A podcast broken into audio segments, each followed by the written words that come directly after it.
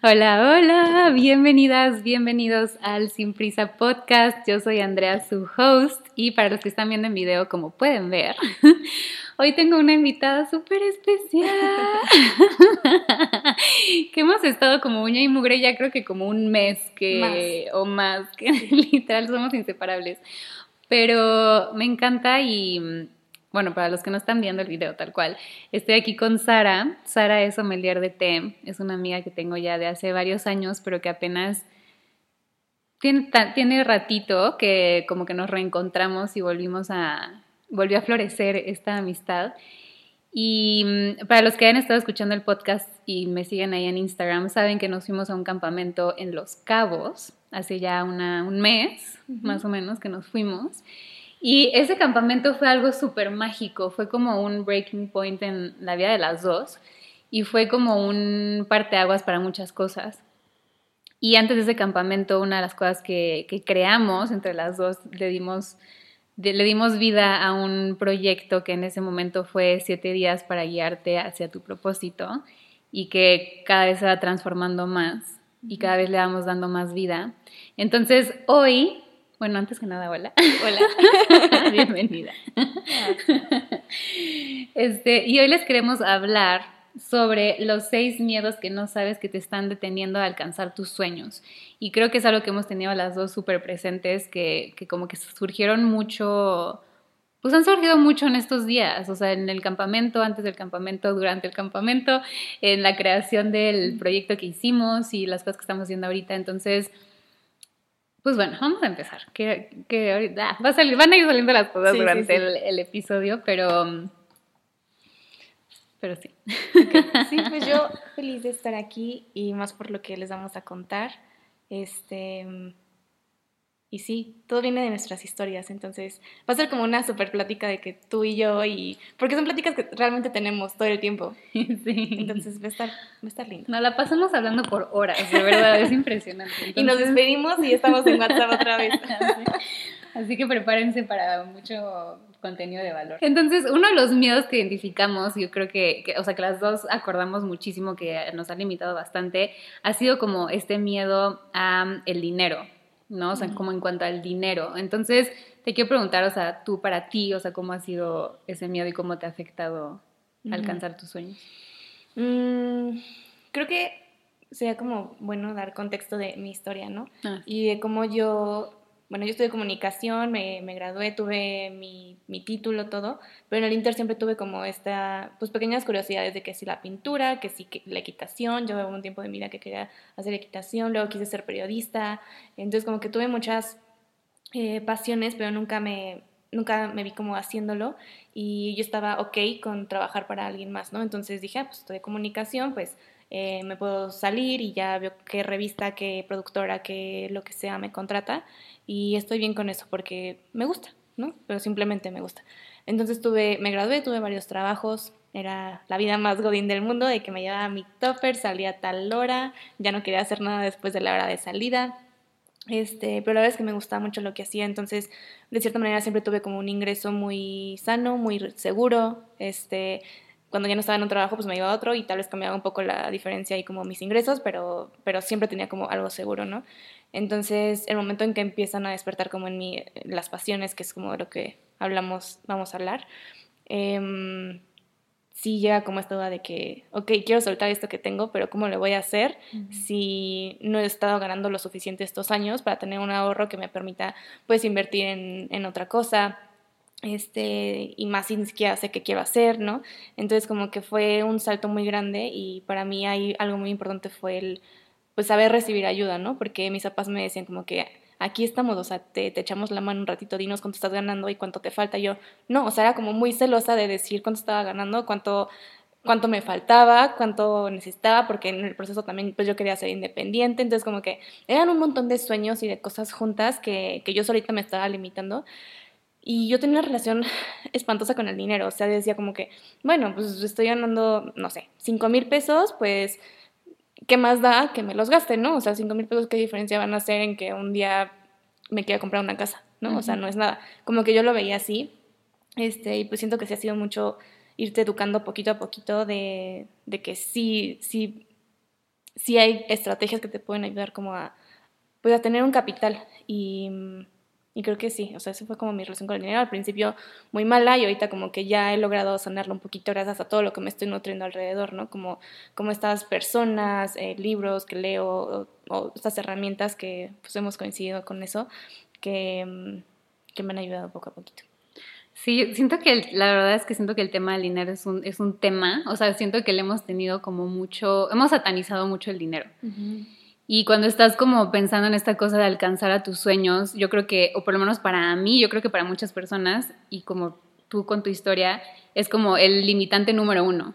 No es como es que como no tengo dinero, entonces no puedo hacer nada, literal. O sea, como que sin dinero no puedo hacer nada. ¿no? Y al mismo tiempo es como, como decías tú, de, de pedir ayuda y de también honrar el dinero y darle ese valor y cuidarlo y, y, tal, ¿no? O sea, se habla mucho como de ver al dinero como si fuera una persona, tal cual. Entonces, como si tú tratas al dinero con este odio y con este desprecio y como con este rechazo y que no lo quieres ver y que no lo quieres mirar y bla. Entonces, ¿cómo te sentirías una persona que te trate de esa forma? No, o sea, obviamente esa persona no va a querer estar contigo. Entonces, como que empezar a sanar eso y, por ejemplo, para mí, en, en, mi caso, fue como, ok, sí, no tengo el dinero que necesito para empezar a, a, emprender y para empezar a seguir mis sueños y para hacer como todas estas cosas que quiero hacer, pero ¿qué puedo hacer hoy con lo que tengo hoy? ¿No? Y, y, y, justamente porque creo, yo ahorita en la, dentro de la membresía de las clases de yoga hemos estado hablando mucho sobre salirnos de nuestra zona de confort y más que nada hemos estado viendo como las excusas, ¿no? darnos cuenta de las excusas que nos ponemos a nosotros mismos. Y justamente el no tengo dinero es una excusa. O sea, a final de cuentas es una excusa. Porque claro que puedes estar haciendo cosas por mientras que te van a ayudar a eventualmente que ese dinero empiece a llegar y que empiece a fluir. Entonces, una cosa puede ser justamente, empieza a trabajar tu relación con el dinero, empieza a mirar tus finanzas. Si nunca has visto tu cuenta del banco, ok, entonces creo que ahí hay un tema que, que tienes que estar revisando, ¿no? Como dices tú, me, me entra el dinero y luego, luego me lo gasto porque justamente no le doy ese valor. ¿No? Sí, siento que también es un poco de resistencia al aprender eso, porque al final es una responsabilidad, o sea, aprender finanzas es una responsabilidad que no nos educan como desde pequeños. O sea, nos enseñan un montón de cosas, pero eso no, no te enseñan a ahorrar, a invertir, y, siento que es como un, un golpe de, ok, ya eres adulto, tienes que aprender a manejar tu dinero, tienes que aprender a llevar una cuenta, tienes que darte de alta en la hacienda, tienes que hacer cosas, tal vez todos estos trámites, porque creo que también nos hacemos el dinero a muchos trámites y, y para muchos es pesado, o sea, hay, hay, personas que se les da muy bien, pero también para algunos es muy pesado, entonces siento que sí viene mucho de, de verlo así como una responsabilidad, como eres un adulto, y, y por otro lado como como a qué asociamos el dinero, al éxito, ¿no? O sea, creo que muchas personas como, ah, el que tiene más dinero es el más, más exitoso, o, o, yo me puedo comprar más cosas, o, o, tal vez sí, o sea, caemos mucho en la comparación de, de más abundancia, más dinero, soy más, ¿no? Entonces creo que también entra mucho ahí el ego y, y todas estas cosas que te hacen como estar pues comparándote y pensando como esta relación negativa con el dinero y ya no lo puedes ver como un amigo, como, como tú dices, como una persona que, que fuera de estarte como empujando y, teniendo más creencias o limitándote más de que, ay, no me voy a tomar el cafecito que me hace sentir súper bien con mi amiga eh, porque no quiero gastar en esto. Ok, pero entonces si estás gastando en otras cosas, eh, ¿sabes cómo llevar ese equilibrio? Sí, también como, bueno, es igual para ya no meternos tanto el tema del dinero porque es que es un súper tema, ¿no? Pero este, también como las palabras que haces, o sea, cómo, te, cómo hablas con respecto al dinero. O sea, en lugar de gastar, estoy invirtiendo en, ¿no? O sea, no estoy gastando el dinero, no lo estoy desperdiciando. Es una inversión. O sea, ese cafecito y ese momento tan rico con, con alguien que quiero es una inversión para mí, para mi cuerpo, para mi alma, para mi corazón, ¿sabes? Y que me va a servir y eventualmente eso va a tener un, un retorno de, sobre esa inversión en mi vida, literal, ¿no? Y en mi salud mental y en mi paz y en en el gozo y en qué tanto estoy disfrutando mi vida, qué tanto me pienso vivirla. Y ya como para cerrar un poco este tema del dinero, pero por ejemplo yo cuando tenía mi primer como emprendimiento, el primer sueño que tenía, que quería alcanzar, era, fue profética. ¿no? En ese entonces blanco papel, pero eh, para los que no sepan, aparte de, de, Flow y estas cosas de yoga y pilates, em, tengo una marca de agendas con, unas, con dos amigas y en ese entonces, literal, la inversión para poder imprimir una agenda es bastante grande y literal teníamos cero dinero. Pero creo que hay que aprender también esto, es como, a ver, si algo me, me llena tanto y llena tanto mi corazón, entonces, ¿cómo sí? ¿No? O sea, ¿cómo sí? Porque él no siempre va a estar, ok, no tengo dinero, ok, pues no. Pero entonces, ¿cómo sí? ¿Cómo sí le puedo hacer? ¿Cómo puedo hacer que esto realmente sí funcione y se haga realidad y, verlo, verlo materializarse, ¿no? Y entonces para nosotros en ese entonces fue como, ok, ¿qué tengo, o sea, qué habilidades tengo en este momento que puedo poner al servicio, o sea, que puedo hacer, que me van a empezar a hacer generar dinero?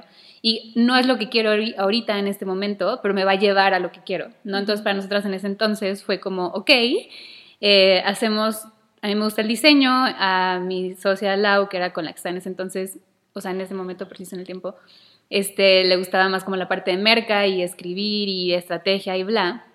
Entonces, como, ok, vamos a hacer manejo de redes sociales, vamos a hacer diseño para otras personas. Empezamos así y de ahí empezamos a sacar el dinero para hacer la inversión inicial de las agendas para, para ese sueño de profética, ¿no? Pero es como ese escaloncito que te va a llevar a ese, o sea, es pasar, o sea, saber que tenemos que pasar A, B, C y D. No, no nos podemos saltar de la A a la Z, ¿no? O sea, tenemos que, que caminar ese caminito. Y creo que mucha gente como que no quiere caminar el camino y... sí, O, también siento que a veces, o sea, sí hay un camino que caminar, valga la redundancia, pero también a veces creo que pensamos que, que hay que, porque nos han educado así, como que el día que seas realmente rico o millonario, lo que para ti sea ser rico o millonario, está bien. Eh, hay que pasar por un proceso súper duro, hay que tener un trabajo súper intenso, desgastarte, eh, poner, o sea, a costa de tu salud, a costa de todo, tus relaciones, de todo. Y creo que no es así, o sea, creo que a veces sí hemos, le hemos dado esa carga al dinero, ¿no? Como de que es que voy a trabajar un montón, voy a desvivirme por, por tener dinero, cuando la verdad es que en, creo que hemos aprendido que, que, todo viene del proceso, o sea, es más importante el proceso que, que el fin, porque en el proceso vas aprendiendo todo, entonces, qué mejor. Sí, yo también la verdad es que he aprendido que mientras más me divierto, mientras más disfruto mi vida y mientras más me doy permiso de invertir en cosas que me hacen feliz, este, más el dinero sigue fluyendo a mí y sigue llegando. Y de verdad que es muy cañón. O sea, yo siempre que lo veo digo, wow, qué magia. Pero bueno, este... Pues eso nos lleva al siguiente tema, de hecho. Ese nos lleva al el siguiente miedo que dijimos, que pusimos, que identificamos. y que creo que también este es un gran miedo, de verdad. Y yo creo que justamente... Bueno, no, la verdad es que todos los seis miedos que escribimos han sido miedos muy presentes que hemos tenido, pero... Sí, de hecho cuando lo sacamos fue como que... Claro, luego, luego, esto, esto, esto, esto. Pero el miedo a el que dirán. Mm. gran miedo. sí, es un gran miedo. Creo que a veces no sabemos lo mucho que nos importa lo que digan de nosotros hasta que estás haciendo algo. Yo me acuerdo que yo pensaba mucho como que, ay, pues ahí me da igual. O sea, como que nunca vi el qué van a decir de mí como un problema hasta que empecé a hacer cosas y me preocupaba lo que decían de mí. Como que yo decía, este quiero ser periodista y me decían, ay no, Karina, porque, o sea, te vas a meter en problemas y la gente no le va a gustar y no sé qué. O quieres hacerlo de té, ay no, eso es un gusto de señoras, o sea, qué horror, eh, a quién le va a gustar, quién te va a contratar para tomarte. Y como, como todo esto, ¿no? Y creo que, creo que todo esto es, o sea, no quiero decir que se resuelve, pero sí ayuda mucho el tener claro el por qué lo estás haciendo. O sea, cuando tienes claro tu por qué y tu propósito, tu propósito es muy importante. Palabra clave. Palabra clave. Eh, cuando lo tienes presente, siempre puedes regresar a ti y la verdad es que, o sea, sabes, yo puedo ir a cualquier lugar y hablar del té y, y, alguien me hace un comentario negativo, pero como para mí es tan mi realidad y es tan importante y es tan verdadero mi amor por el té, yo sé que, o sea, no, ya me hago inmune a esos comentarios, o sea, ya, ya no me llegan más. Y y otra vez creo que es caer mucho en la comparación, o sea, ¿por qué, a esta persona le está yendo tan bien y a mí no? Y creo, que eso va como un poquito ligado a la parte de, del miedo que vamos a tocar después del éxito. Este, pero para mí era mucho también el, el no sentirme apoyada, el decir, ok, las personas que más quiero o que más, más deberían apoyarme no lo están haciendo. Qué fuerte, o sea, ¿a, a quién voy entonces, no? O sea, porque sí sí creo que ahí la soledad toma un, papel muy importante porque a mí personalmente me llegó todo, todo este remolino de emociones de, del descubrir qué quería hacer con mi vida, llegó en la pandemia, cuando estaba sola, cuando yo vivo en dos ciudades y, la ciudad donde tengo más amigos, que es aquí en Querétaro, pues no, o sea, no tenía mis personas, no tenía como esas personas como quien, con quien yo podía hablar de temas con los que no puedo hablar las, con las personas donde yo estaba en ese momento. Entonces era como un constante sentirme sola, sentirme no apoyada y, y literal mi mejor amigo era mi teléfono, porque donde yo veía las cosas que me gustaban, era mi teléfono y de ahí me nutría y ahí podía seguir viendo cosas. Y estoy segura que a muchas personas les pasa lo mismo, ¿no? A veces eh, tienes ese gusto que te encanta y, y, la única manera o la única, el único recurso donde puedes compartirlo, pues es en internet. O sea, suena, suena raro, pero es la verdad y a veces ahí te sientes muy escuchado. Y yo por eso digo que, que las redes sociales sí son un arma de doble filo, porque tanto pueden ser malas como pueden ser estos espacios donde creces y aprendes y, y, la gente te apoya. Y así como hay gente que tal vez tu, círculo más cercano no te está apoyando, pero allá afuera hay gente que se está echando porras y que te está diciendo, hey, lo estás haciendo bien, ¿no? Como ayer que me enseñabas, que estas personas... Eh, en unos videos te empezaron a comentar de que, hey, qué bonito contenido, ¿no? Y tal vez alguien cercano a ti no, no estás acostumbrada a que te lo digan, pero es bien padre como tú ser esa persona eh, que recibe estos buenos comentarios, pero qué padre que tú también se los puedas hacer, ¿no? Creo que es un dar y recibir y es mutuo y, se sigue expandiendo. Sí, como que siento que ahorita que lo estás diciendo, siento que las redes sociales, o sea, literal es como un mundo dentro de este mundo, ¿no? O sea, sí siento que es como otra realidad ese espacio y qué bonito poder formar comunidad dentro de, de esos lugares, ¿no? Y, y, y, aparte creo que es muy mágico y como dices, es, es un arma de doble filo, yo de repente como que no sé qué relación tengo con las redes sociales y cómo me siento con respecto, pero o sea, qué bonito, se me olvidó mi punto, pero qué bonito, eh, ajá, o sea, como poder crear una comunidad, poder crear un espacio seguro para, o sea, no sé, o sea, tú buscar ese espacio seguro en alguien o en, una comunidad o alguien que, que, tú como que te sientas ahí, o tú mismo poder ser ese espacio seguro para alguien más, ¿no?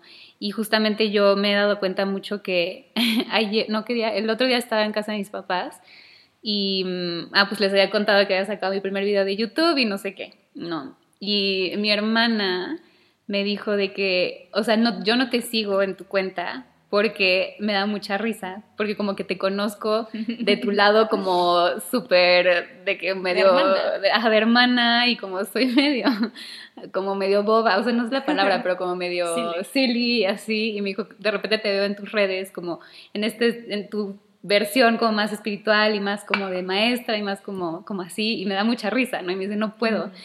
Pero pues sé que está muy cool lo que estás haciendo y bla, y la admiro mucho, ¿no? Y dije como, wow, qué chistoso. Y le dije, pero es que según yo soy la misma persona en las dos partes, ¿no? Y me dijo, no, o sea, realmente sí te transformas. Y, y dije como, wow, porque porque sí, o sea, la verdad es que sí, a mí, o sea, como que a mí en la vida me cuesta ser como la persona que soy aquí, ¿no? O sea, me cuesta como hablar y expresarme y ser yo. Ay, no quiero llorar. me dije, no voy a llorar ya nomás en los podcasts, pero bueno. Este, mm, y, y fue como darme cuenta que justamente el, el, espacio que he creado en mis redes y el, el contenido que comparto es un espacio seguro para mí, para compartirme. Y como dices, o sea, sé que las personas que, que, que son mi comunidad y la gente a la que yo he atraído con el tiempo, este, lo van a recibir y, y, son las personas correctas, o sea, llegaron las personas correctas. Ajá, entonces como que qué bonito eh, empezar a crear esos espacios seguros, pero todo pasó a partir de quitarme ese miedo del que dirán y algo para atreverme a hacerlo, ¿no? O sea, porque si no, entonces evidentemente esto no estaría sucediendo, pero algo que a mí me ha ayudado muchísimo para transformar un poco ese miedo ha sido recordarme, nunca le vas a caer bien a todo el mundo. Nunca, nunca vas a ser para todos. Y qué rico y está perfecto y qué mejor, ¿no? Porque el caerle bien a todo el mundo significa estar siempre cambiándote de máscaras para poder encajar y para poder ser perfecto para estas diferentes personas. Entonces, mientras más te permites ser tú y vivirte en tu autenticidad y hablar desde tu verdad y desde lo que sea que resuene contigo, entonces es como el mejor filtro que tienes en la vida para que se vean las personas que simplemente no resuenan y que no están dispuestas a aceptarte como eres y que puedan llegar y que se puedan quedar las personas que sí, ¿no? Sí, ahorita que lo dices pienso mucho en algo que, que no sé por qué razón empezó a estar muy cerca de mi vida ese comentario, pero la misma razón por la que, perdón, la misma razón por la que muchas personas te critiquen es la misma razón por la que muchas te aplauden. Entonces, es eso, o sea, hagas lo que hagas, siempre va a haber alguien que le guste y alguien que no. y, con esto me acuerdo mucho de, de ahorita que mencionabas al inicio del taller que hicimos antes de irnos a Los Cabos, hablábamos de un tema que era el ser oveja negra. Y wow, es súper poderoso eso porque, que, o sea, hablamos justamente de qué bonito y qué especial es que, que tú te sientas raro, porque si te sientes raro es porque estás siendo un agente de cambio y los agentes de cambio tienen todas las posibilidades abiertas en el mundo, tienes todo disponible para ti porque no le estás teniendo miedo a nada, prácticamente, estás con, la, con esa apertura y esa disposición a seguir expandiéndote y a seguir creando.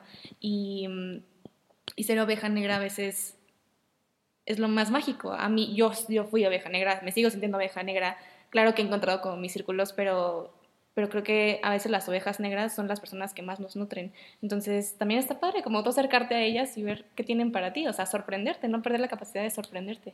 Sí, al final el, que seas una oveja negra es que, como dices tú, estás haciendo las cosas diferente y eso significa que estás creando una realidad diferente.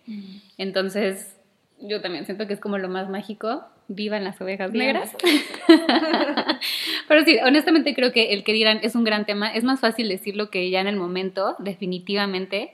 Em, a mí todavía es un miedo que todavía de repente surge cuando estoy grabando un podcast, cuando estoy subiendo un video, cuando estoy sacando contenido, de todas maneras de repente me llega ese, no lo sé, ya no quiero, ¿qué van a decir de esto? ¿Se van a burlar o van a decir que no sé o que no sé o que lo que dije está mal o lo que sea? Pero es un miedo que quizás siempre esté presente y a ver, algo que en algún momento ya tiene un tiempo, pero Dentro de la membresía tocamos el tema de los miedos. Y hay algo que hay que entender sobre los miedos antes de que sigamos avanzando, creo que es importante, es que no hay que satanizar a los miedos. ¿Ok? El miedo está ahí para protegerte. El miedo literal es un mecanismo de defensa.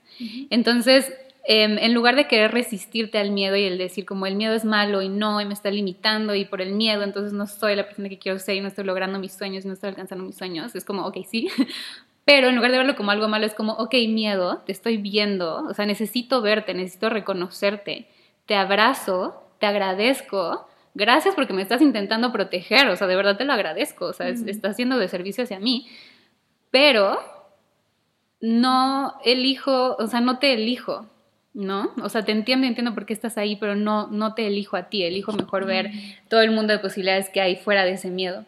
Entonces yo lo que les decía a mis alumnos era como, el miedo siempre va a estar, entonces aprende a tomarlo de la mano, ¿no? Como si fuera un niño chiquito, o sea, yo lo veo como si fuera un niño chiquito, de que toma ese miedo de la mano y literal es como, yo estoy aquí, yo sé, yo sé que podemos, confía en mí, ¿no? De que el miedo confía en mí y aún así caminemos hacia adelante y hagamos estas cosas. Y y también saben que ahorita también quiero agregar aquí el, el, el que dirán y que decías como que a veces como el no sentirte apoyado por esas personas más cercanas, qué importante es formar esos círculos de gente que, con quien sí te sientas seguro y que, que sí te apoye y que sí esté ahí para ti. Hace unos días yo tuve una, un tema de que justamente me sentía como, híjole, es que qué va a decir esta persona de mí y me daba miedo como que X, fue un tema que tuve ahí como que me sentí dudosa de, de yo como maestra de, de, yoga y el contenido que yo estaba compartiendo. Y la primera persona a la que le escribí fue a Sara y le dije, es que no sé qué hacer.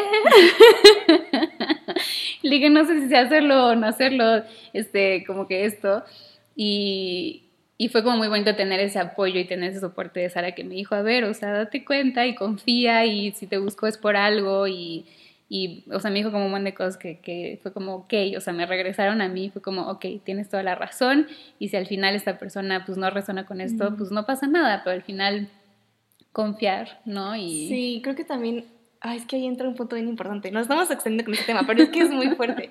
Em, y, y, fue algo que tocamos en el, en el curso, que a veces idealizamos muchísimo a las personas, o sea, eso es muy fuerte porque les das un, valor o los ves tan superiores, tan inteligentes, tan mayores a ti, con, más camino recorrido, que dices, es que soy tan poco para eso. O sea, realmente, ¿qué tengo yo que enseñarle a eso? Y que, de hecho, creo que ya va un poco más con el siguiente punto, pero, pero sí, o sea, creo que a veces el aterrizar y es como decir, a ver, todos somos humanos, todos sentimos amor, dolor, desprecio, todos hemos pasado por todas las emociones y, y el qué dice alguien de ti o el qué opina alguien de ti, al final del día solamente tú sabes si te afecta o no.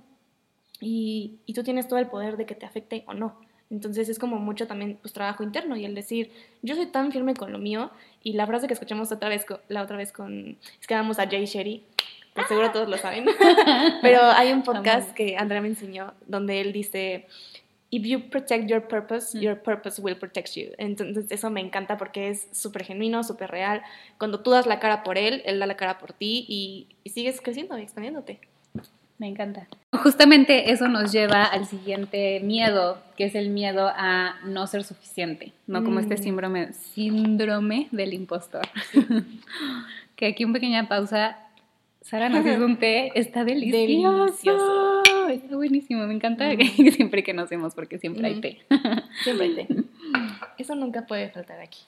Pero sí, justamente eso nos lleva al síndrome del impostor, ¿no? A, a sentirnos que no Ajá, que no somos suficientes, que lo que estamos haciendo no es valioso o que nos hace falta. Creo que algo que a mí me pasaba mucho era sentir como todavía me hace falta certificarme más, más experiencia, más conocimiento, más tal, para que realmente lo, para realmente poder hacer esto y alcanzar como este sueño, ¿no? Y como que es este, esta limitante que, y esta excusa que muchos nos ponemos de hasta qué entonces voy a poder, ¿no?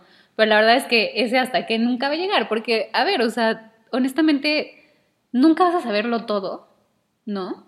Y hasta que no lo empieces a hacer, o sea, puedes tomar mil talleres, mil cursos, leer mil libros, lo que quieras, pero eso no te va a dar la misma como, em, eh, o sea, es como, es muy diferente saber las cosas en teoría que aplicarlas en la vida. Una vez que tú empiezas a aplicar las cosas, es que realmente las cosas se pueden volver en sabiduría y es que realmente tienes como una, una sabiduría de lo que sea que estás enseñando, ¿no? Pero tienes que aplicarlo en tu vida, tienes que empezar a hacerlo. Entonces, el que te limite el es que no sé suficiente, es como, por más que aprendas y por más libros que leas, y, siempre vas a seguir sintiéndote de esta forma. Entonces, hasta que no realmente lo lleves a la acción y lo empieces a hacer y lo empieces a poner al servicio del mundo, entonces sí tiene sentido. O sea, como cada vez mientras más lo haces y mientras más recorres el camino, entonces cada vez más te vas a sentir segura, seguro con lo que estás haciendo. Pero es que tienes que empezar. Tienes que empezar porque si no realmente nunca te vas a sentir seguro por más que estudies y por más que aprendas, nunca realmente te vas a sentir con esa seguridad. Entonces empieza y creo que esa acción imperfecta es más valiosa que nada. Sí, me acuerdo yo, yo, mucho, quiero contar una historia que siempre cuento.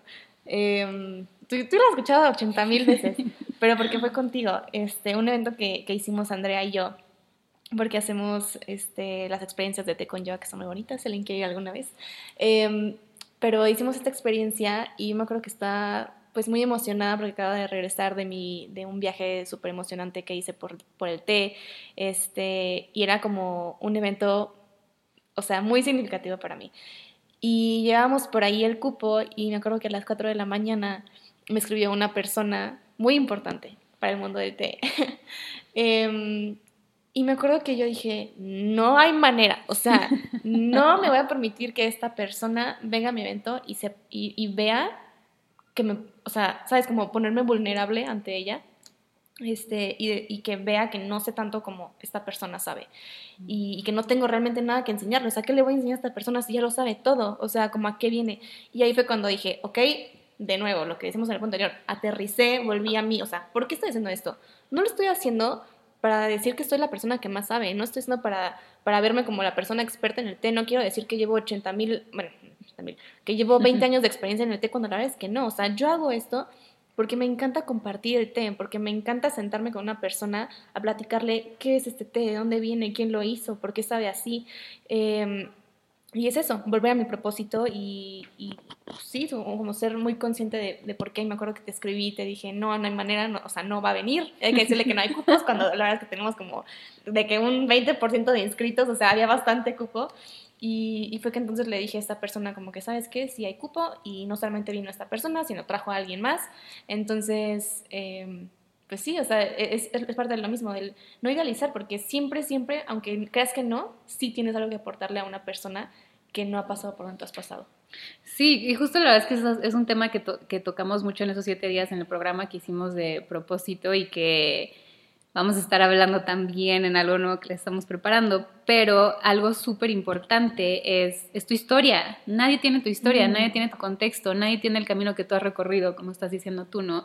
Y evidentemente, eh, desde donde tú estás compartiendo algo es a partir de tu punto de vista y quién eres tú como persona. Entonces, como dices tú, creo que a veces nos olvida eso, es como, claro que lo que yo tengo que compartir es valioso porque nadie tiene, nadie tiene mi historia más que yo y mi historia es única y es ese regalo único que yo tengo para compartir al mundo, ¿no? Entonces, porque a ver, hay mil sommeliers de tés, hay mil maestros de yoga y de pilates, hay mil gente que está haciendo esto mismo que nosotros estamos haciendo, mil, y todos tenemos la misma teoría, todos tenemos las mismas bases, ¿no? Pero lo que te hace diferente y lo que hace que, que la gente resuene contigo y se sienta atraída a ti es tu historia y eres tú y es tu esencia. Entonces, mientras más, y, y como les digo, también es como algo que les digo mucho en el podcast y creo que está hablando mucho después de la experiencia que tuvimos en Los Cabos, que me di cuenta es que como, claro, necesitamos vivir estas experiencias, necesitamos vivir nuestras vidas para cada vez poder contar mejores historias y que para que eso pueda cada vez darle más vida a lo que sea que estemos haciendo y cada vez tenga más valor lo que estamos haciendo, ¿no? Y también porque a partir de, las, de la vida que vamos viviendo, de las experiencias que vamos viviendo, también nos permiten empatizar más con las otras personas porque nos vamos dando cuenta también más de qué es el mundo y qué hay allá afuera. Sí, sí, 100%. Y creo que ahí súper entra lo del el síndrome del impostor, que fue el tema que, que pusimos, y el autosabotaje. 100%, que justo antes de grabar esto estábamos hablando de eso. Pero qué peligroso, o sea, qué peligroso ser tú, e, esa vocecita que, que te está diciendo no, no, no. Y a veces o sea, algo que, que, yo he aplicado mucho, que me ha ayudado, cuando está como esta voz en mi cabeza que me dice, no hagas, no es este paso porque, no sé, y sí quiero ponerlo como algo tangible, entonces diría como, no hagas este blend, o sea, no combines este, este té con esta raíz o con esta flor, porque va a salir horrible, o sea, a nadie le va a gustar. Y me atrevo y lo hago, y es como que, ¿sabes qué? Deja de pensarlo tanto, o sea, inténtalo, experimenta, ¿qué tiene? O sea, qué padre poder experimentar y qué padre tener como, como esa pues sí, o sea, tienes el espacio, pues utilízalo, crea, crea y explótalo, o sea, que nunca sabes qué, qué, puede salir de eso, entonces es lo mejor. Sí, y, bueno, perdón que te interrumpa, pero, pero un tema como que quería tocar era la parte de la salud mental y física.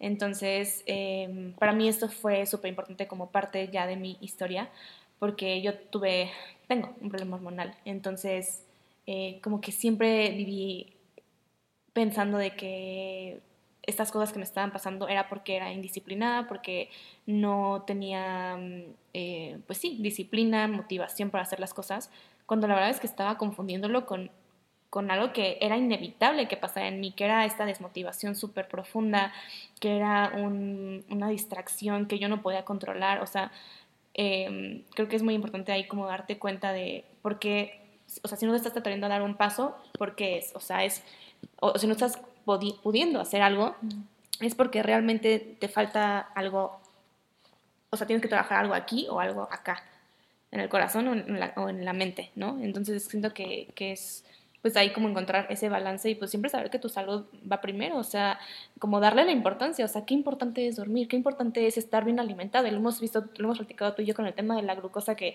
que siento que es un tema que, qué bueno que se puso de moda, porque, porque estamos acostumbrados a cosas que no son normales, como tener este bajón después de comer y, y, y al final ok, si te da un bajón después de comer, te quito energía que puedes haber utilizado para, ¿sabes? Como siento que sí influye en tu agenda, o sea, si, lo, si te pones a verlo, sí es muy importante tener una salud mental y física.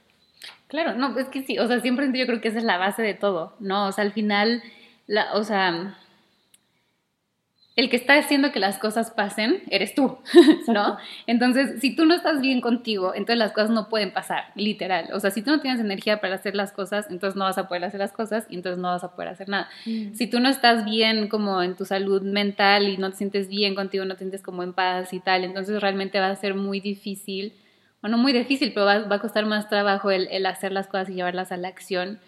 Y también como que Ajá, sí, o sea, sí, o sea, honestamente sí, yo siento que es la base de todo y recordemos que nuestra prioridad número uno siempre somos nosotros mismos y, una, y nuestra salud mental y física y emocional. Entonces, eso siempre, siempre, siempre va primero, porque creo que algo que sucede mucho cuando hablamos sobre alcanzar nuestros sueños es que damos todo por alcanzarlos. Y muchas veces algo que damos es nuestra propia salud y en nosotros mismos. Entonces, al final eso no es sostenible en el tiempo. Y algo que siempre, o sea, lo que les invitamos y, que reflexionen en esto es como lo que sea que estoy haciendo, lo ideal es que sea sostenible en el tiempo, ¿no? ¿Y a qué voy? Los hábitos que estoy formando, mi relación conmigo misma, mi relación con mi negocio, mi relación con otras personas, lo que sea, que pueda hacer, ¿cómo lo puedo hacer para que sea sostenible en el tiempo? Para que realmente sea algo que pueda sostener y que no sea como, por ejemplo, mi trabajo, de repente doy me desvelo y no como y bla y bla para sacar ese trabajo y entonces de repente llego al burnout y quizás sí, mi negocio ya llegó como a este éxito, este punto de éxito, pero no va a poder sostener ese éxito porque yo ya estoy mal y entonces me voy a tener que dar un mes o dos meses de recuperarme salud de física, emocional y mentalmente y entonces ese éxito que ya había alcanzado otra vez va a bajar y entonces como este círculo vicioso de qué estoy haciendo, ¿no? Y, creo que como que he estado pensando mucho en esta historia de la del conejo, de la liebre, el conejo y la tortuga, el, que están en una carrera, es, que es como el, el conejo que va como súper rápido porque nada más quiere ganar y quiere llegar a la meta, y la tortuga que va súper lento, pero lenta pero segura, y ahí va avanzando y va disfrutando el camino y todo, eso es sostenible, ese caminar lento, ese ir pasito a pasito, pasito a pasito, eso es sostenible en el tiempo. El echarte estos sprints te pueden dar quizás resultados de repente muy rápidos, pero esos resultados se te van a ir así de rápido que llegaron, así de rápido se te van a ir. Entonces, em, que tu pilar más importante de tu vida seas tú y tu salud, definitivamente. Y yo también creo que el cambio, lo que más me ha hecho cambiar, justo ayer subí una historia que puse que el, como el yoga fue como uno de los catalizadores de muchas cosas en mi vida. ¿Por qué? Porque el yoga justamente me conectó con mi salud mental, emocional y física. O sea, mi cuerpo me ayudó a sanar muchas cosas en esos tres ámbitos y a partir de ahí poder tener como esta base para poder sostener todo lo demás, ¿no? Que estoy creando y que sigo creando. Entonces, este... Entonces ahora podemos pasar al siguiente miedo que me voy a saltar ese porque creo que puede ir mejor después. Entonces, el siguiente es el miedo al fracaso. Gran ¿Qué, ¿Qué, tema? o sea, sí. Creo que primero ahí como que se hay que definir qué, qué es fracaso. O sea, qué es fracaso y qué es éxito. O sea, cómo se ve una vida fracasada y cómo se ve una vida exitosa. Y, y si lo estás enfocando a qué, ¿no? A, a, la cantidad de dinero que tienes, a la cantidad de seguidores, si te dedicas a un... O sea, si, lo, si tienes como algo... hablando digitalmente, o a la cantidad de amigos que tienes. O sea, creo que hacerle mucho caso a esta frase, o sea, es mejor calidad que cantidad. Y, y creo que fracaso para mí se veía como, como un nadie me va a comprar, como un a quién le va a interesar. Y, y si te fijas está como asociado a los demás miedos, ¿no? Pero para mí el fracaso era eso y, y el decir, es que ¿de dónde voy a sacar la creatividad para esto? ¿De dónde voy a sacar el dinero para esto? ¿Sabes? Como, como yo solita era mi, mi, mi, autosabotaje, o sea, era la persona que me estaba diciendo, no puedes, o sea, no, no se va a poder, ¿en quién te vas a apoyar? Y, creo que por eso son como importantes todos estos puntos que estamos tocando. Y, y creo que tienen también mucho que ver como con el estilo de vida que estás llevando y, y definitivamente otra vez con, con la salud, pero, pero sí creo que el fracaso para mí era como una decepción profunda conmigo misma y el decir, wow, voy a dejar dejé, ¿no? Porque ya estaba, yo ya estaba viéndome ahí, estaba diciendo como que, wow, dejé el trabajo seguro, que me daba un ingreso seguro, con mi familia contenta, con todo mi ambiente perfecto y saludable, mente, ¿no? Parecía, este, para estar aquí y ahora no tengo nada, o sea, no creé nada. Y creo que ese es un, híjole, bien, bien peligroso porque ya estás viéndote ahí, estás visualizando visualizando. Y si algo hemos aprendido como, con toda esta espiritualidad es a creer en lo que, en lo que quieres. O sea, no, no entres al, al mundo de emprender o al mundo de crear algo desde cero con el miedo de fracasar, porque simplemente porque lo estás haciendo tú y porque ya crees en eso, créeme que vas a hacer que funcione. O sea, vas a encontrar la manera. Y si no, siempre, siempre están como estas personitas que, que llegan con ideas. A mí me encanta luego que hay personas que llegan y me dicen, o sea, al cerrar un evento, ¿no? Eh, llegan y me dicen, oye, ¿y si ahora haces algo de té con pintura? Oye, ¿y si ahora haces algo de té con lo que sea, ¿no? O sea, a mí me, encanta eso porque sí son pequeñas cositas que te están despertando la curiosidad y la creatividad.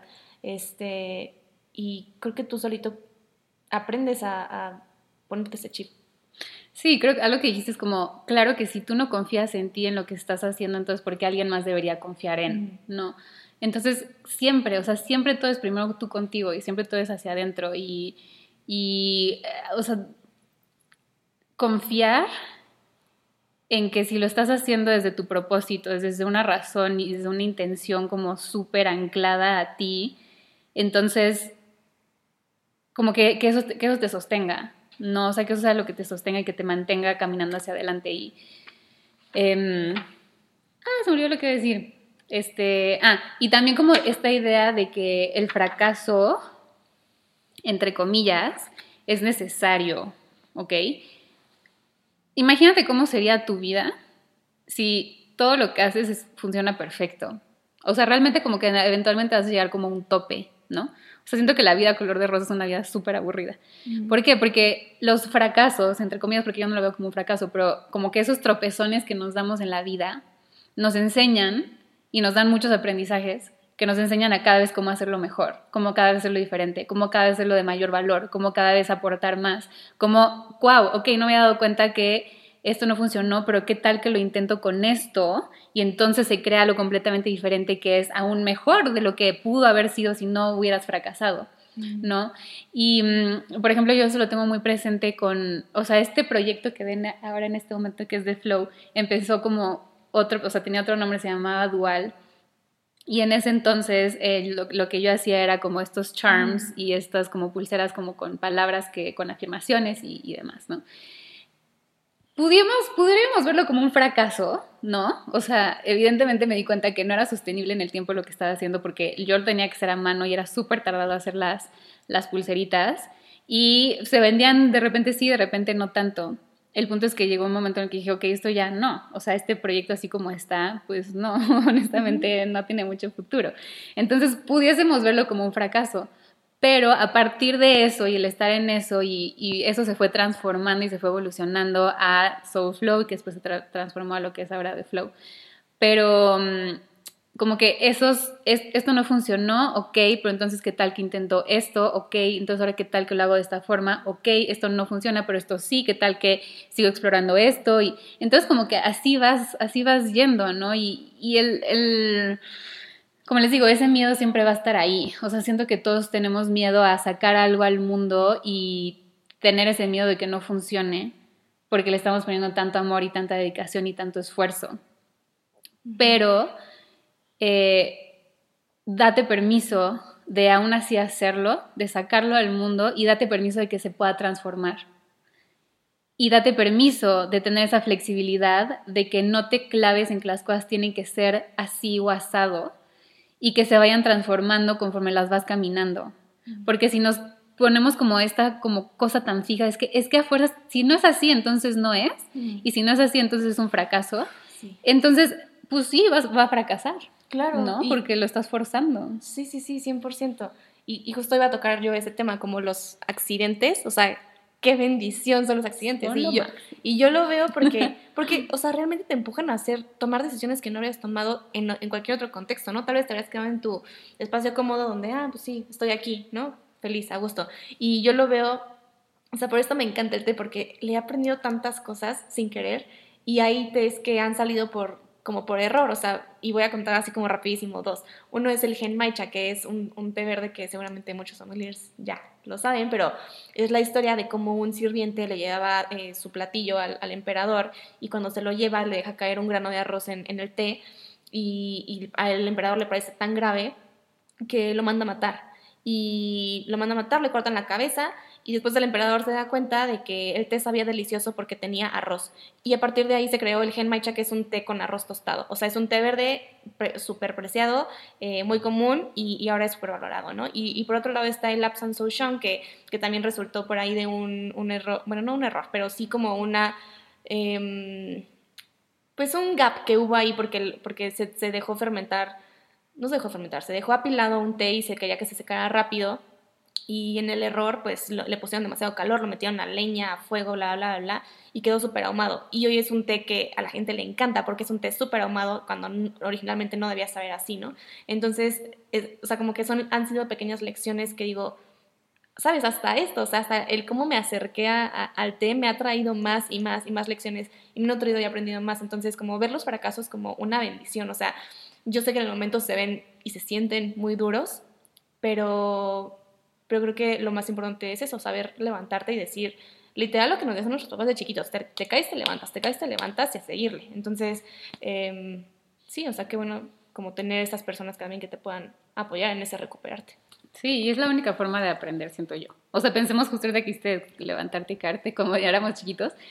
O sea, ¿cómo hubieras aprendido a caminar si nunca te hubieras caído? O sea, literal es como ir experimentando cómo se camina, o sea, cómo camina un humano. Sí, cuando le tenemos tanto miedo al fracaso es porque el fracaso significa cambio y el cambio no lo sabemos, pero también significa mejora y mejor es gratitud y, y gratitud es abundancia. Entonces, de ahí viene todo esto. Sí, me encanta. Entonces creo que podemos transformar ese miedo al fracaso a... Y creo que alguna vez se los dije a mis alumnos en una clase que tuvimos, no cuando le dije, pero dije como, a ver, o sea, yo quiero fracasar más. Sí. No, o sea, quiero invitar más el fracaso a mi vida. Me encanta el fracaso. Bienvenido fracaso, bienvenido seas. Ven a ¿no? mí. o sea, ven a mí.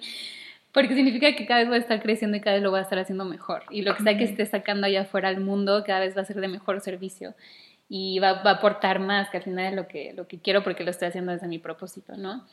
Y, eh, entonces ahora sí, el, el que nos saltamos. Ah, ajá, entonces el que nos saltamos es como la contraparte del miedo al fracaso, es el miedo a ser exitoso. Ah, entonces quizás ahorita puedes decir como, ¿cómo? Habrá gente que diga como, obvio, ¿por qué va a ser eso un miedo? ¿Por qué tendría miedo a ser exitoso? Pero honestamente sí es un miedo, es un miedo entonces, nos da miedo el éxito porque nos da miedo, el, como dices tú, ¿no? O sea, al final el, que las cosas empiecen a funcionar y que empiecen a, tener éxito implica cambio, ¿no? Implica salirte de la comodidad en la que estás ahora. Entonces, por ejemplo, para mí, un poco ese miedo al éxito es, yo sé que mientras más exitoso sea este proyecto que estoy haciendo, este sueño que cada vez se está materializando más, es la parte de regreso a la parte del dinero, ¿no? Sé que cada vez voy a tener que meterme más a la parte de los impuestos, voy a tener que cambiar de, de no sé qué fiscal, voy a tener que contratar a personas, voy a tener que bla, bla, bla, tener obviamente el manejo y la estructura que llevo de mis finanzas cada vez se tiene que ser mejor, porque mientras más creces, si no tienes bien esas bases sólidas, entonces eso no va a ser sostenible, ¿no? Entonces, literal es como me da miedo que esto sea exitoso porque va literal a transformar mi vida por completo y va a implicar nuevas responsabilidades y va a implicar afrontarme a nuevos retos y a nuevas cosas y de repente es como, ya no sé si quiero. Sí, sí, sí, 100%. Es como un, ok, voy a hacer mi marca de test y, pues, ¿y si funciona qué? ¿Y, si la, y si la gente empieza a pedir un montón y, y funciona qué? O sea, y si no me dan las manos, ¿qué voy a hacer? Y si esto, o sea, siento que también es mucho eso, vivimos en el what if, o sea, ¿qué, qué va a pasar si X o Y cosa? Y, y yo esto lo había notado como que venía muy asociado a la parte de ser productivo, así que gracias a ti empecé a cuestionarme tanto esta palabra y una personita hace poco me compartió un artículo donde, donde leí que, y, y me parece muy cierto que, que el ser productivo o la palabra productividad es una droga, o sea, queremos todo el tiempo ser productivos, no sabemos descansar, o sea, y creo que en, México en especial, no sé si en Latinoamérica también, pero, pero estamos todo el tiempo con este chip, o sea, estoy segura que los europeos no viven todo el tiempo pensando, ay, tengo que hacer y tengo que hacer, y, no, y estoy segura que nos están constando llamadas a las 10 de la noche por, un cliente caprichoso, o, ¿sabes? O sea, como está, está, otra vez, los hábitos, ¿no? Pero, pero es como este constante querer ser productivo y querer estar haciendo. Eh, y, y sí, y es como todo el tiempo quería estar viendo quién hace más. Eh, y me acuerdo mucho que a mí, justamente en este proceso de la pandemia, hubo una frase que estaba en todos lados, ya te la he contado, ah, que estaba en todos lados, todo el mundo la compartía, la publicaba, y yo me sentía tan culpable, pero tan mal conmigo misma que decían, eh, si ahorita, estando encerrado en tu casa, teniendo todo el tiempo del mundo, porque estamos en una pandemia global, no estás haciendo eso que tanto tiempo has querido hacer o que, o que estás postergando, es, no es porque te falte tiempo, es porque te falta disciplina. Uf, wow, bueno, a mí eso me mató, me, me, o sea, me dio un bajón súper fuerte. Dije, no soy productiva, no soy disciplinada, bla, bla, bla. Pero a ver, otra vez, o sea, qué fácil es decir una frase así, aventar una frase así, cuando tú no estás, o sea, no estás analizando tu contexto. Yo estaba en depresión, yo estaba con un problema hormonal, yo estaba, eh, acababa de renunciar, me ha costado un buen trabajo encontrar trabajo porque estábamos en una pandemia, nadie quería contratar a nadie. O sea, sabes, como que siento que siempre con todo lo que nos nutra, todo lo que nos llega, es como, aplica a mí, o sea, realmente esto es bueno para mí y, y también el cuestionarnos qué, qué significado le damos a las palabras, porque el momento que yo empecé a decir como, ¿qué es disciplina? Realmente era como, pues disciplina para mí viene de un ser exigente, viene de un, o al menos es como yo lo aprendí en mi infancia y en mi vida, disciplina es ser exigente, disciplina es no tener compasión contigo, disciplina es vivir, comer y todo para el trabajo, ¿no? Y, y yo decía como, es que no quiero que signifique eso. Entonces yo, yo dije, ok, ¿cómo puedo hacer que esto ya no sea así? Y empecé a cambiar la palabra disciplina por compromiso. Entonces, cada que escuchaba la palabra disciplina, decía compromiso. Ah, de que no eres disciplinado, es que no estás teniendo el suficiente compromiso con este proyecto, ¿no? O sea, como ser más noble contigo, porque sí, o sea, y, y 100% tiene que ver con el miedo a ser exitoso, porque ¿qué pasa si, si ok, me empieza a ir bien, ¿qué, qué hago con tanto? ¿No? Entonces sí. Sí, como empezar a hacernos justamente esas preguntas, ¿no? O sea, ¿qué implica el éxito y cómo y empezar a prepararnos para el éxito, ¿no? O sea, creo que la forma de poder como navegar este miedo es eh, anticiparte a. Entonces, si yo me anticipo a ese éxito que sé que voy a tener, que es inevitable, y regresamos a parte de confiar en ti, confiar en lo que estás haciendo y confiar en lo que estás poniendo allá afuera, si yo me anticipo y realmente tengo esas bases sólidas desde el día uno, porque porque sé que esto va a funcionar y sé que eventualmente voy a alcanzar ese éxito. Entonces, cuando ese éxito ya se empieza a aparecer y ya empieza a recibir esos frutos, ya voy a estar lista, listo para sostenerlo y para poder navegarlo ya me voy a sentir segura con ese éxito que se está presentando, ¿no? Entonces, eso es algo que también les vamos a estar hablando en un programa que les estamos preparando sobre eh, cómo... Eh, encontrar su propósito y que su propósito lo sostenga y cómo monetizar sus pasiones.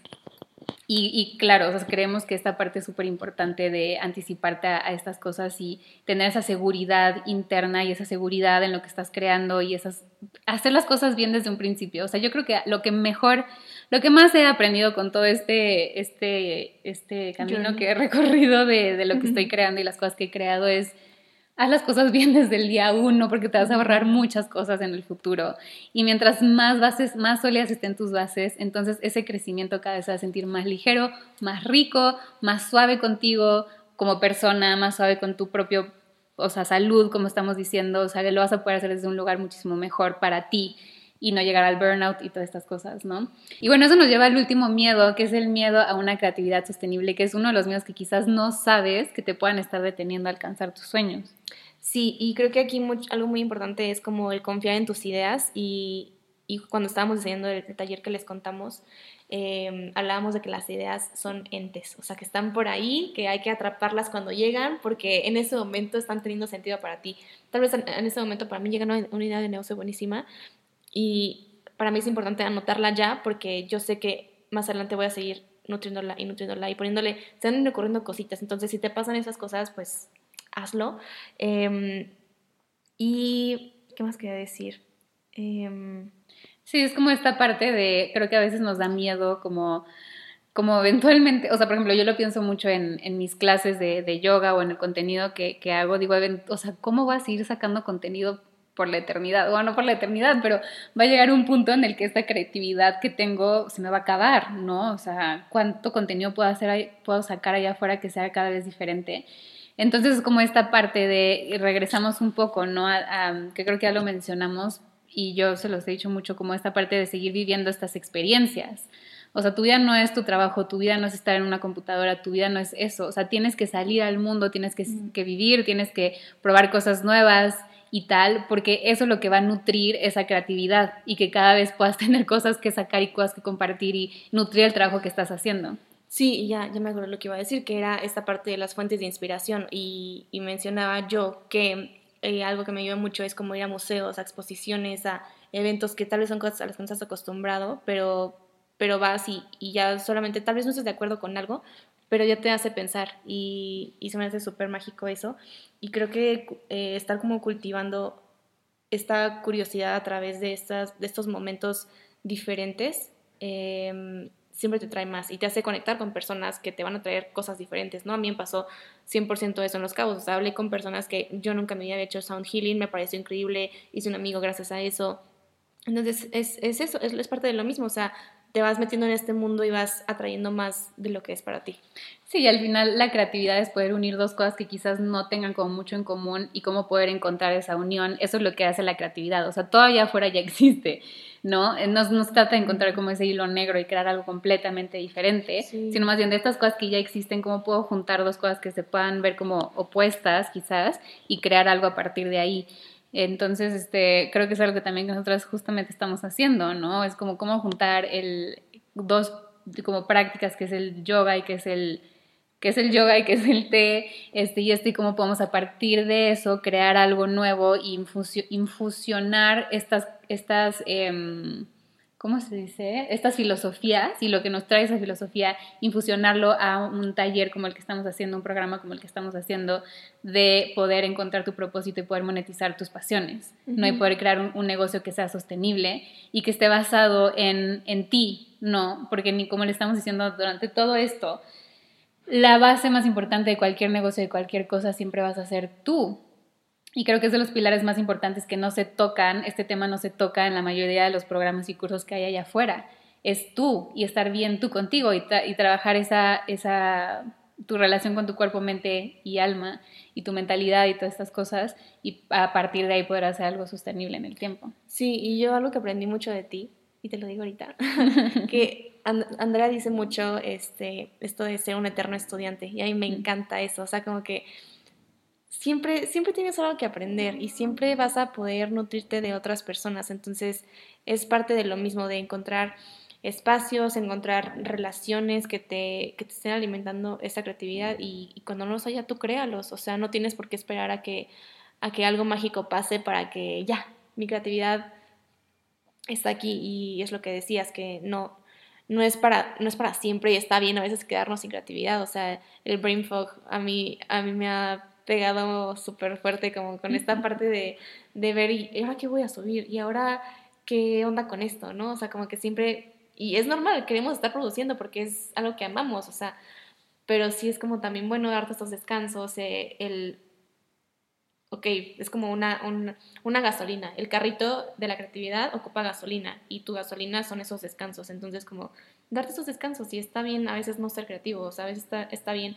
Y hablamos mucho de la simpleza también tú y yo, o sea, a veces lo que más funciona es lo más simple, entonces a veces nos, nos quebramos por querer sacar una idea súper original, súper nueva, súper innovadora, este, y un libro que a mí me ayudó mucho con esta parte de la originalidad es, justamente se llama Originales, como los locos o como los no sé qué mueven al mundo, y es la verdad, o sea, a veces eh, para que algo sea original, no tiene que ser algo nuevo, ni que no exista, ni que nadie lo haya hecho, porque si lo piensas, esto me lo has dicho, como que ya casi todo existe, pero sí algo que tenga tu sello y tu huella y tú cómo lo estás haciendo diferente, ¿no? Sí, justo. Entonces, si están teniendo como ese brain fog, como dices, y esta falta de creatividad, literal, yo creo que lo mejor que pueden hacer es salir al mundo, a vivirlo, a experimentar. Ah, ¿sabes qué? Sara, vamos a tomarnos un café, vamos a salir a bailar o vamos a al parque, o sea, sal a los árboles a respirar, literal, como salte de tu mente y regresa a tu cuerpo, porque ahí es donde está esa energía creativa también. Em, es la mejor medicina para el burnout. Ajá, literal. Entonces, eh, pues bueno, esos son como los seis miedos que nosotras eh, identificamos, de los seis principales que identificamos en nuestro proceso y que en algún momento nos estuvieron frenando y deteniendo a alcanzar a nuestros sueños pero que elegimos, como les decimos, tomar esos miedos de la mano y aún así atrevernos, aún así lanzarnos, aún así caminar hacia eso que anhelaba nuestro corazón y que sigue anhelando y que nos sigue ilusionando y que nos sigue llenando de vida.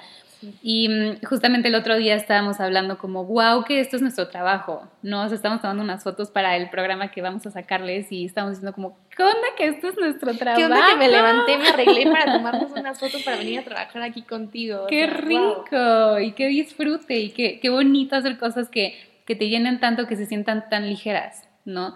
Entonces dijimos cómo es que queremos, o sea, de verdad desde el fondo de nuestro corazón, no lo decimos nada más por decirlo, o sea, desde nuestro fondo de nuestro corazón, porque sabemos cómo se siente estar en este punto de estar perdido, de tener estos sueños y no saber ni cómo hacerle o sentir que no puedes alcanzarlos.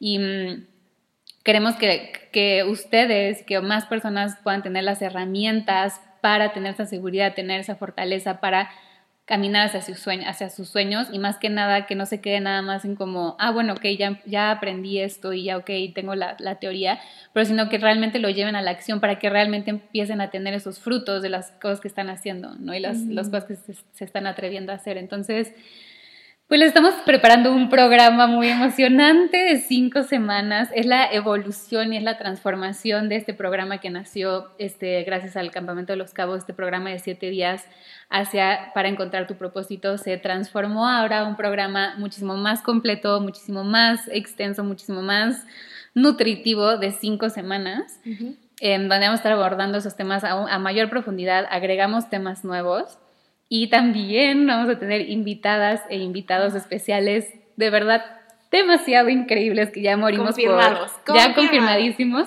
que ya morimos por compartirles quiénes son.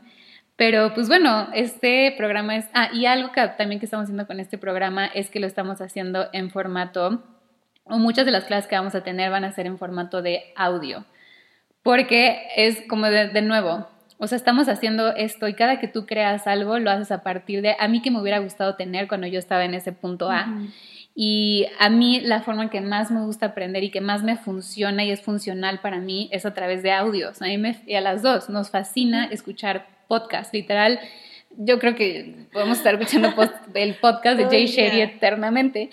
Y, y, y la verdad es que a mí me ha ayudado muchísimo para, para mi transformación y evolución como persona. Pero bueno, entonces quisimos poder tener eso dentro del programa para que sea lo más ligero y la forma más fácil para que ustedes puedan tener este conocimiento. Obviamente vamos a tener también clases en vivo y videos, pero va a estar muy padre. Sí, va a estar muy padre, muy completo. Tenemos, o sea, aparte de los invitados, vamos a tener un workbook, vamos a tener eh, una ceremonia de apertura, vamos a hablar de nuestras historias, queremos también escucharlos a ustedes y y si te, si te animas a inscribirte a este taller, también tienes la oportunidad eh, de, de, que te demos una asesoría uno a uno personalizada para apoyarte como en este proceso de descubrir tu propósito, eh, elegir una pasión, tal vez una o tal vez varias, no sé, y empezar poco a poco, pues sí, a hacer un, negocio con esto, ¿no? Y sentar todos estos, temas que hablamos ahorita en este podcast, como el dinero, la creatividad, todas estas cositas, como cómo te van a influir en ese proceso y nosotras, pues estar ahí para ti, porque es lo que a nosotros nos habría gustado que nos dieran en ese momento. Entonces, va a estar muy padre. Sí, poder transformar esos miedos para realmente poder llegar, llevar a la acción y crear algo increíble y creo que cuando empiezas a vivir una vida desde tu propósito es una vida que se siente súper plena y que te deja la verdad con el corazón muy lleno. Entonces, pues bueno, queremos eso para ustedes. Entonces, si les interesa, vamos a dejar el link aquí abajo en la descripción del episodio para que se puedan ir uniendo. Ahorita tenemos el precio de Early Bird, entonces para que, aprovechen, para que aprovechen. Y pues nada, ya con esto cerramos porque si no nos podemos seguir hablando por una hora más. Pero gracias por estar aquí, por tenerme. La verdad es que, bueno, es que ya sabes que yo te amo y me fascina que estés y que podamos crear como estas cosas juntas. O sea, creo que como la energía que formamos entre las dos es una energía súper bonita. Entonces, pues gracias por compartirnos aquí de tu historia y todo, y de todo, toda tú. Y pues nos estamos viendo para los que desean unirse, van a tener más de esta energía por cinco semanas. Entonces, nos estamos viendo muy pronto. Ahí abajo está toda la información. El taller empieza el 8, de mayo, entonces em, van a ser cinco semanas de verdad sabrosas. Sí, súper delicioso. Sí, escríbanse, eh, ahí lo esperamos. Si tienen duda también, pues nos escriben a, a, ti o a mí, a quien sea. Y gracias a ti por invitarme. Yo tenía, es la primera vez que grabo un podcast, le confieso. Estaba muy nerviosa, pero también muy emocionada. Y me encantó que fuera como así, tan libre. Y, y pues bueno, qué mejor que cerrar con, con esta noticia de Ah, no dijimos el nombre del taller. Ah. Algo importante, me parece. Pero nuestro taller se llama Tu voz, tu propósito, porque de ahí viene todo esto de del volumen que le estás poniendo a este propósito, de tu voz, de tú darle la voz. Entonces, pues sí, se inscriben. Y también acá abajo del video les voy a dejar los datos de Sara también para que la vayan a seguir. Ella, como les dije al principio, es sommelier, hace eventos, hace catas, hace un montón de cosas. Creo que, creo, que eres un gran ejemplo de la creatividad y cómo unir como estas cosas que quizás no tienen, como que no te puedas imaginar y cómo crear una unión tan bonita y que sientes, siempre se siente como tan armónica. Y pues bueno. Nos escuchamos y nos vemos para la próxima. Bye.